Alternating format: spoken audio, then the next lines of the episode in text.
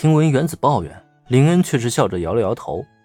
铃木夫人可是没有看上去那么大度，尤其是那个让铃木家丢尽颜面的怪盗基德，他就更加会不遗余力的去报复对方，哪怕是名义上让对方丢脸，他都很愿意去做。那么，在听闻林恩的这个解释以后，在他四周的女孩们不由得面面相觑：铃木夫人有这么睚眦必报吗？不过，相比于大家的不解，作为铃木夫人的女儿。原子倒是更加了解自家的母亲。说的也是啊，以他的性格，还真有可能为了故意羞辱人家。可问题是，他确定这样不会惹怒怪盗基德吗？说这是自家母亲的报复，原子并不会觉得意外。可这样的行为却让他来的有些担忧了。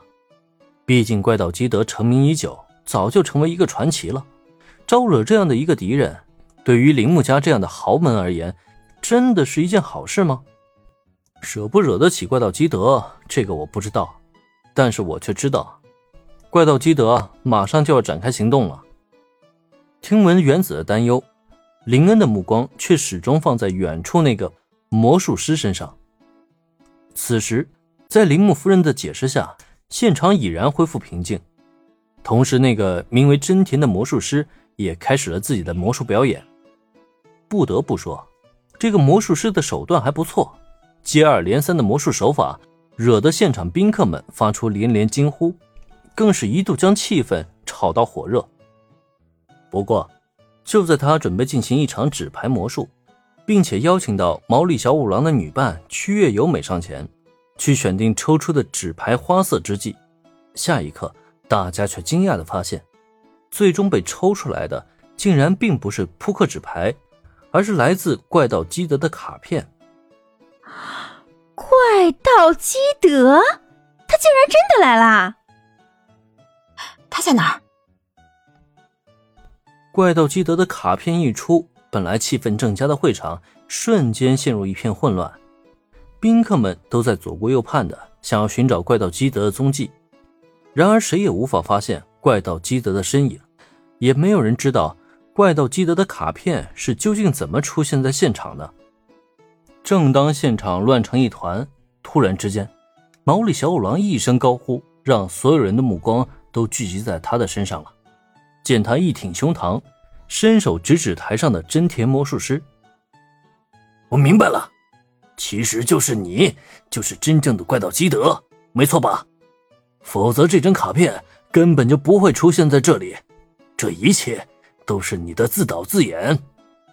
自诩看穿了真相的毛利小五郎在大声指证真田魔术师，突遭横祸，真田也是来的一脸茫然，不知怎么就背上了一个怪盗基德的锅。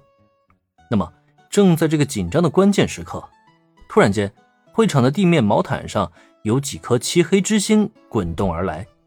不，准确的说，这并不是漆黑之星。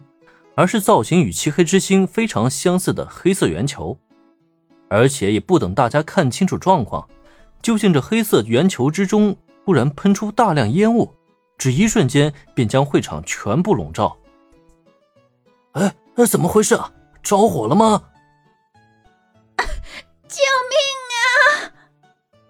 笼罩在会场内的烟雾让所有人都大惊失色，甚至在叫嚷中，一些人误以为是会场着火。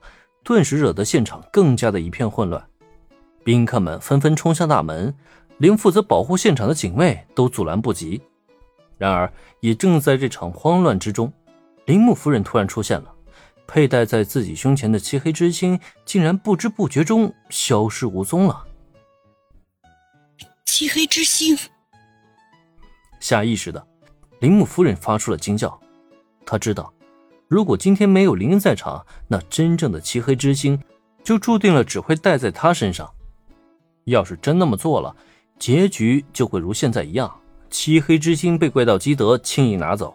还好自己做了万全准备，而且在那位林恩少爷提醒下，成功迷惑了怪盗基德。就是不知道那个怪盗基德究竟跑哪里去了。林恩少爷是否真的带自家女儿们去见识怪盗基德的真面目呢？现场的混乱让铃木夫人根本找不到林恩和自家女儿的踪迹。可将时间推到数分钟前，当会场正在被烟雾笼罩，林恩这边因为早就有所准备了，根本就没有发生丝毫的混乱。放心吧，只是普通的小型烟雾弹而已。会场内的通风系统很快就会将烟雾给驱散的。本来看到烟雾弥漫，大家的心情还有些紧张呢。可听闻林恩这么一解释，大家立刻放松了下来。